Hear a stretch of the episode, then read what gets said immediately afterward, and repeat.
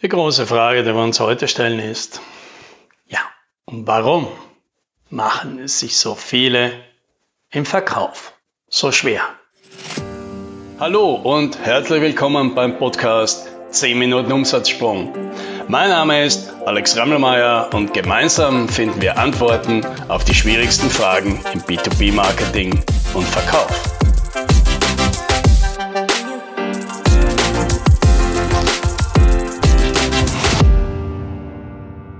Jetzt gerade sieht man es wieder. Auf den sozialen Medien läuft ja im Moment jede Menge Werbung und man bekommt den Eindruck, für praktisch jedes Produkt und jede Dienstleistung ist jetzt, mitten in der Corona-Krise, der beste Zeitpunkt zum Kaufen.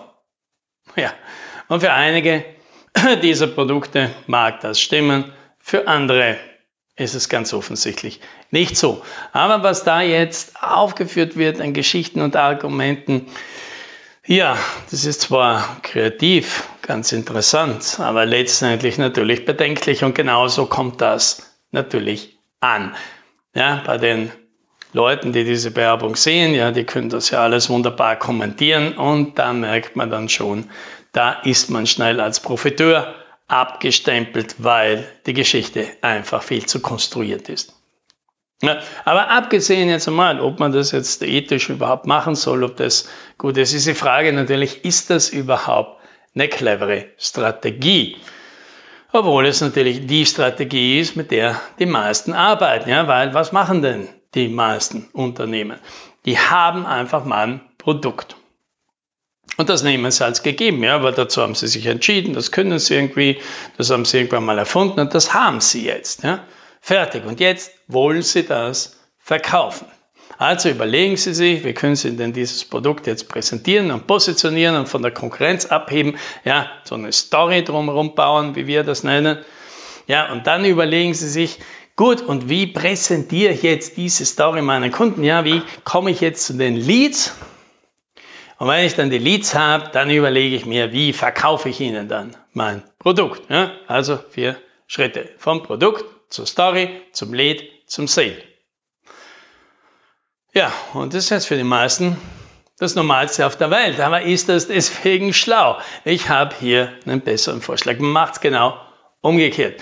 Ja, weil wir wollen es uns ja leicht machen. Also überlegen wir uns mal, was lässt sich denn leicht verkaufen?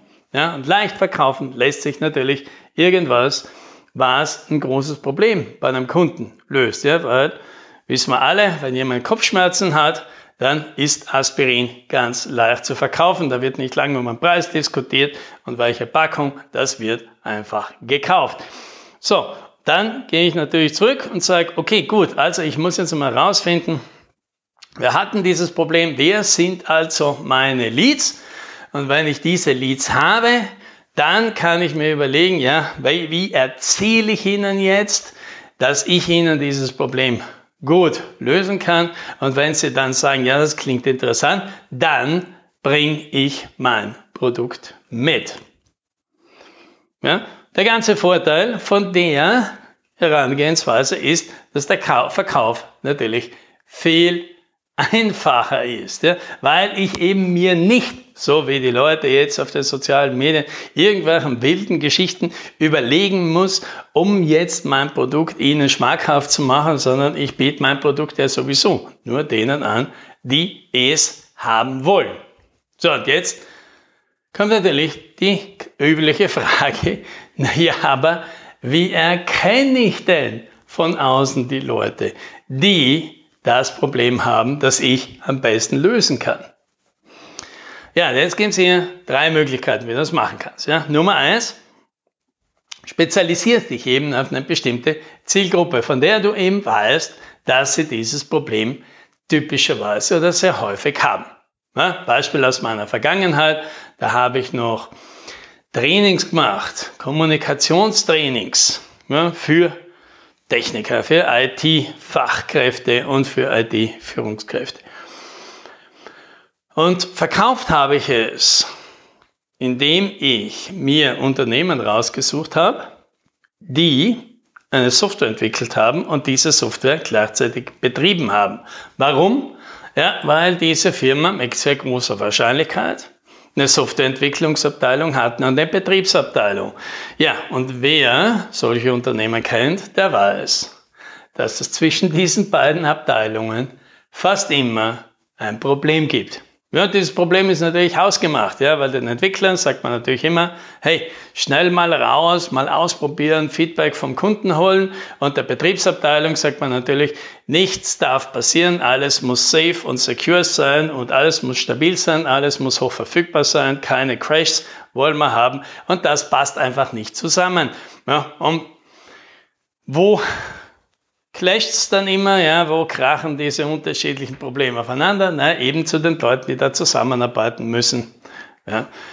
Und insofern kann man dann dort zum IT-Leiter gehen, zum CIO und den einfach mal fragen, naja, wie ist denn das bei Ihnen? Kann das sein, dass Sie zwischen Ihren Abteilungen oder zwischen Ihren Teams da manchmal Schwierigkeiten haben? Ja, da kannst du dir sicher sein, dass du in neun von zehn Fällen hört, naja, das kommt schon immer wieder mal vor, gerade zwischen diesen beiden Abteilungen.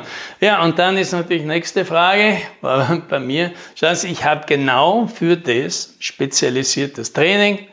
Da haben Sie einige dieser Probleme danach nicht mehr. Interessiert Sie das? Ja, und da bist dann schnell im Geschäft. Warum? Weil du ein großes Problem löst. Ja? Wichtige Abteilungen arbeiten nicht zusammen. Das ist halt für einen Manager ein großes Problem.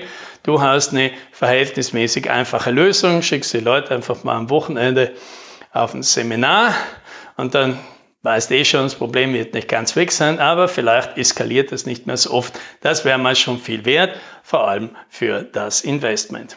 So, also Nummer eins, wer seine Zielkunden kennt, deren Probleme gut abschätzen kann, hat hier natürlich einen Vorteil. Nummer zwei, wie ich herausfinden kann, wie, welche, wer denn das Problem hat. Ja, ich nenne das jetzt, sei einfach ein Problemleuchtturm. Ja, schreib einfach groß raus, ich bin für dieses Problem hier zuständig.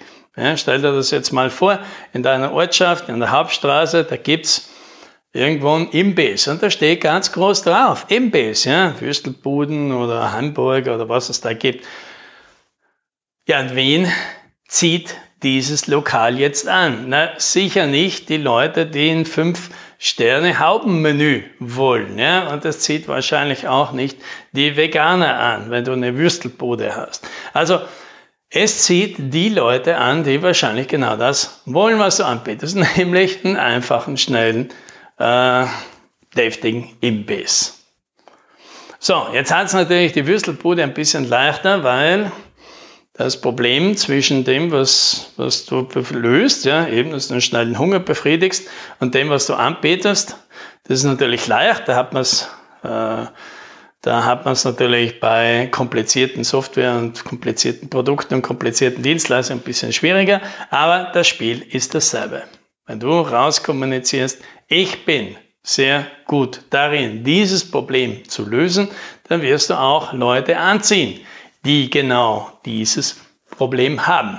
Ja, und rausschreiben, tust du diese Message, diese Botschaft, naja, wie man das halt so heute macht, indem man halt Artikel schreibt, indem man auf den sozialen Medien unterwegs ist, indem man Fachzeitschriften schreibt, oder eben indem man ein bisschen Geld in die Hand nimmt und den üblichen Aufmerksamkeitsbesitzern ein bisschen was abgibt, damit die einem Sichtbarkeit verschaffen.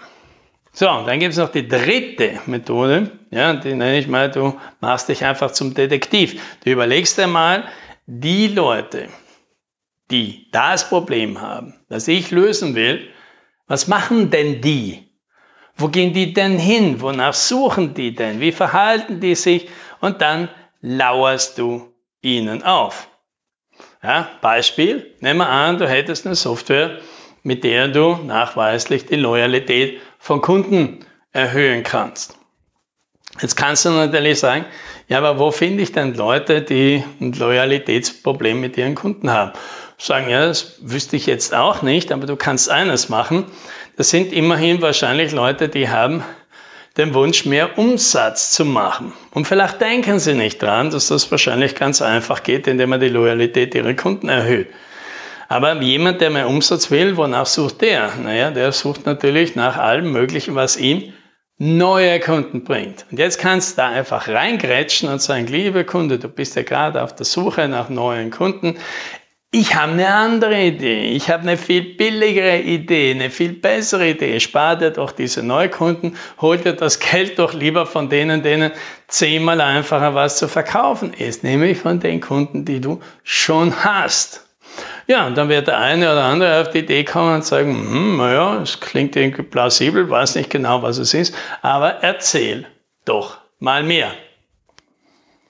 Ja, und da haben wir es. Ja? Während die meisten die meisten glauben, ja, dass das ganze Marketing und Verkaufen darauf rausläuft, zu versuchen, andere zu überzeugen, dass man doch besser ist, dass man was Tolles hat, dass man ihnen helfen kann, ist die viel schlauere Strategie ist, dem Chor zu predigen, ja, die Leute abzuholen, den Leuten zu verkaufen, die ganz leicht zu überzeugen ist, ja, die jeder überzeugen kann, weil sie eben gerade Kopfschmerzen haben. Und du bist der mit dem Aspirin.